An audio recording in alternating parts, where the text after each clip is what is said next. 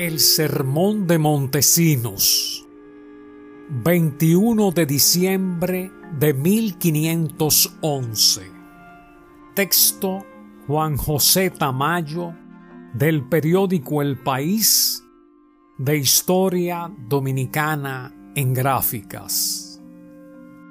El 21 de diciembre de 1511, el cuarto domingo de Adviento, subí al púlpito de la iglesia de los dominicos en la Española, Fray Antón de Montesinos, para pronunciar un memorable sermón que se convertiría en una de las primeras y más radicales denuncias de los abusos de la conquista española y en un antecedente del pensamiento latinoamericano liberador.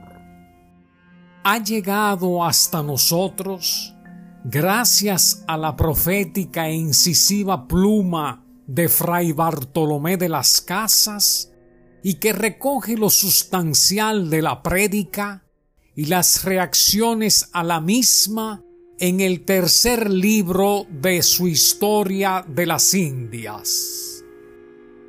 El sermón fue preparado por todos los miembros de la comunidad de Santo Domingo, quienes lo firmaron de su puño y letra para dejar constancia de la autoría colectiva y de la relevancia de tan decisiva pieza oratoria.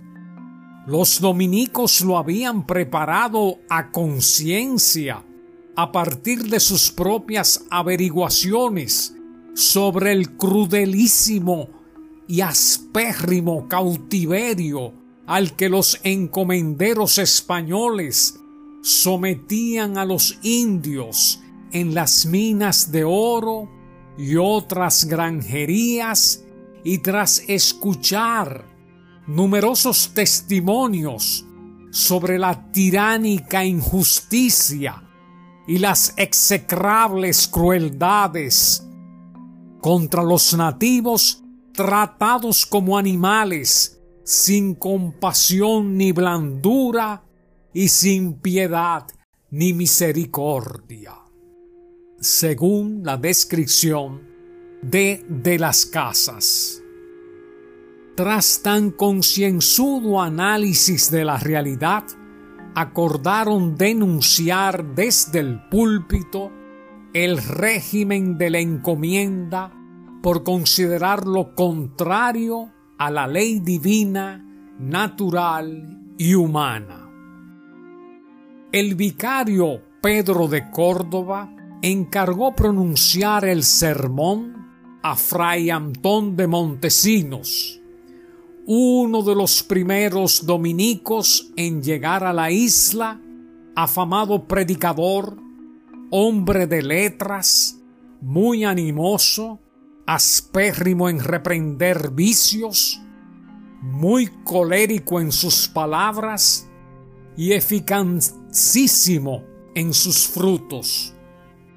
El templo estaba a rebosar ocupaban los primeros puestos las principales autoridades coloniales, entre ellas el almirante Diego Colón, hijo del conquistador, también estaba presente el clérigo Bartolomé de las Casas en su calidad de encomendero.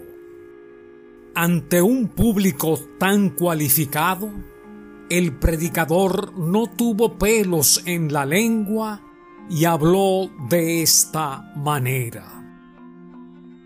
Voz del que clama en el desierto.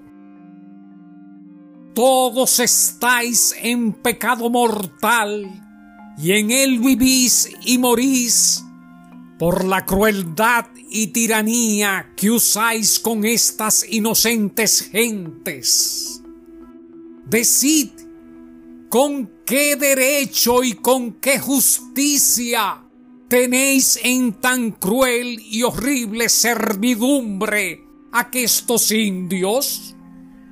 ¿Con qué autoridad habéis hecho tan detestables guerras a estas gentes que estaban en sus tierras mansas y pacíficas? ¿Dónde tan infinitas de ellas, con muertes y estragos nunca oídos, habéis consumido? ¿Cómo los tenéis tan opresos y fatigados, sin darles de comer ni curarlos en sus enfermedades, que de los excesivos trabajos que les dais incurren y se os mueren? Y por mejor decir, los matáis por sacar y adquirir oro cada día. ¿Y qué cuidado tenéis de quien los doctrine y conozcan a su Dios y Creador? Sean bautizados, oigan misa, guarden las fiestas y domingos.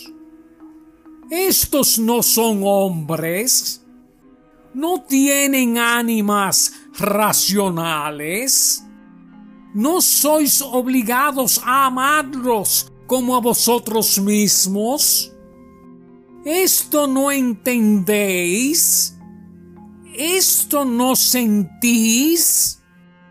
¿Cómo estáis en tanta profundidad de sueño, tan letárgico, dormidos?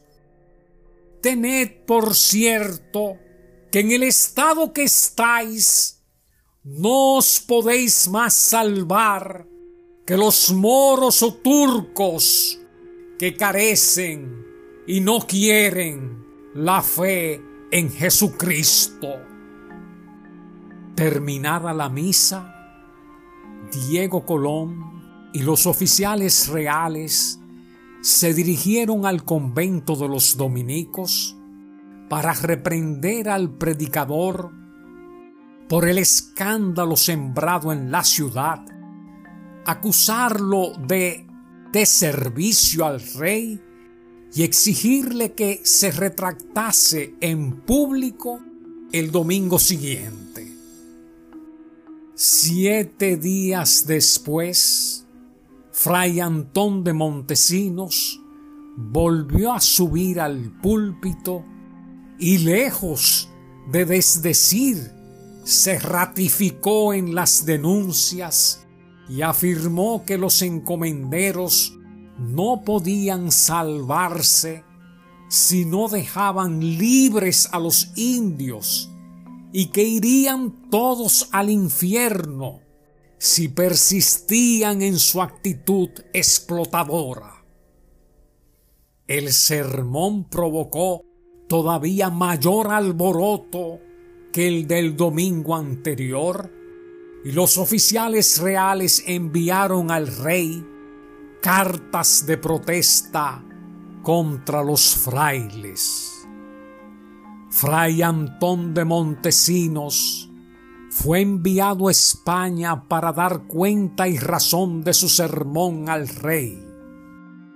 Tras muchos impedimentos, logró entrevistarse con el anciano monarca a quien expuso su largo memorial de los agravios de los conquistadores contra los indios.